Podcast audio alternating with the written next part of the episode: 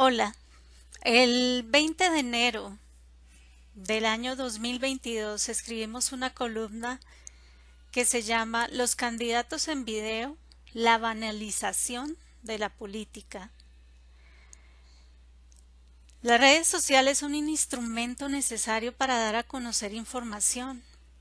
Algunos las utilizan como fuente de ingresos y otros para cazar peleas, y mover a cuanta bodega sea necesaria activar. Los seguidores son de diferentes corrientes e incluso pueden ser adversarios y les siguen para contrarrestar sus publicaciones. Las redes sociales nos venden la mejor puesta en escena. Allí las relaciones son impersonales y buscan mantener distraídos a los seguidores en medio de los likes y los retweets Muchos políticos consideran que volverse influenciadores es el mejor camino para obtener sus aspiraciones y así conquistar los corazones de los colombianos cansados de la desigualdad. Entran en juego los tenis que se pone el político para parecer joven, los madrazos en tarima, los diseños o cambios de imagen en Instagram, las fotos y los videos en lugares donde no hay recursos. Algunas publicaciones de las cuentas oficiales de los políticos son poco serias, sin contenido relevante y más bien caen en el ridículo.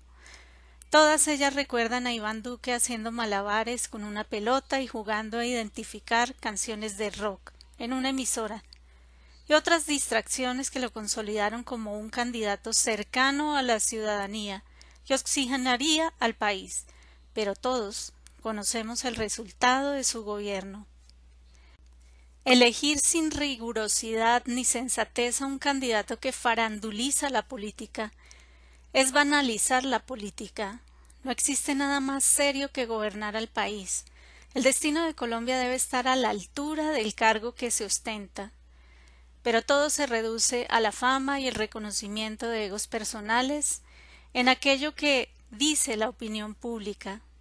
Para algunos, son más importantes las redes sociales que asistir a un debate político, porque no tienen nada que ofrecer. Otros prefieren publicar fotos y videos de su vida antes que cumplir con sus obligaciones en el Congreso. Muchos están acusados de actos de corrupción. No tienen dignidad. Necesitan ubicarse en el mundo real, donde los aplausos no son virtuales, donde los hechos son históricos, allí donde la pobreza no ve la cara bonita y las propuestas de los candidatos, en lugares donde bañarse, obtener víveres, tener agua potable e Internet son un privilegio.